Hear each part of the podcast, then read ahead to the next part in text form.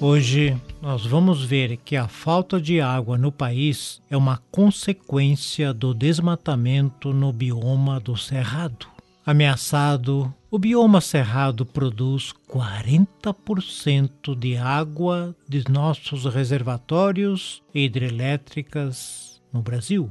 O Cerrado é um dos cinco biomas presentes no nosso país e desempenha uma função extremamente importante. A produção de 40% da água temos aqui neste bioma. O desmatamento deste bioma tem crescido de uma forma significativa, principalmente por consequência do avanço de áreas voltadas para o agronegócio deixam de existir reservatórios de água, que são as raízes das árvores e se tornam comuns as plantações sazonais que desconfiguram o abastecimento dos rios que nascem nessa região. Por aqui, falar sobre água também é falar sobre energia elétrica.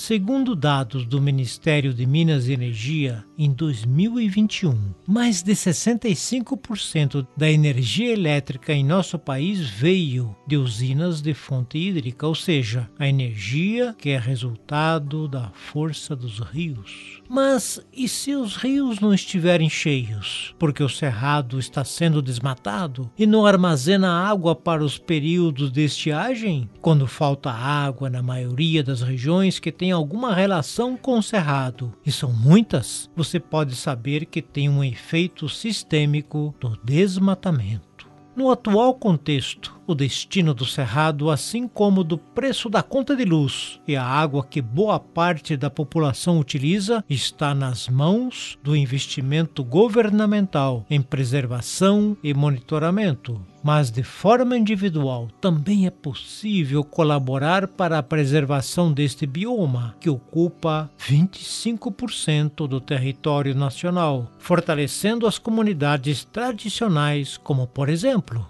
Preservemos o cerrado, evitando o desmatamento.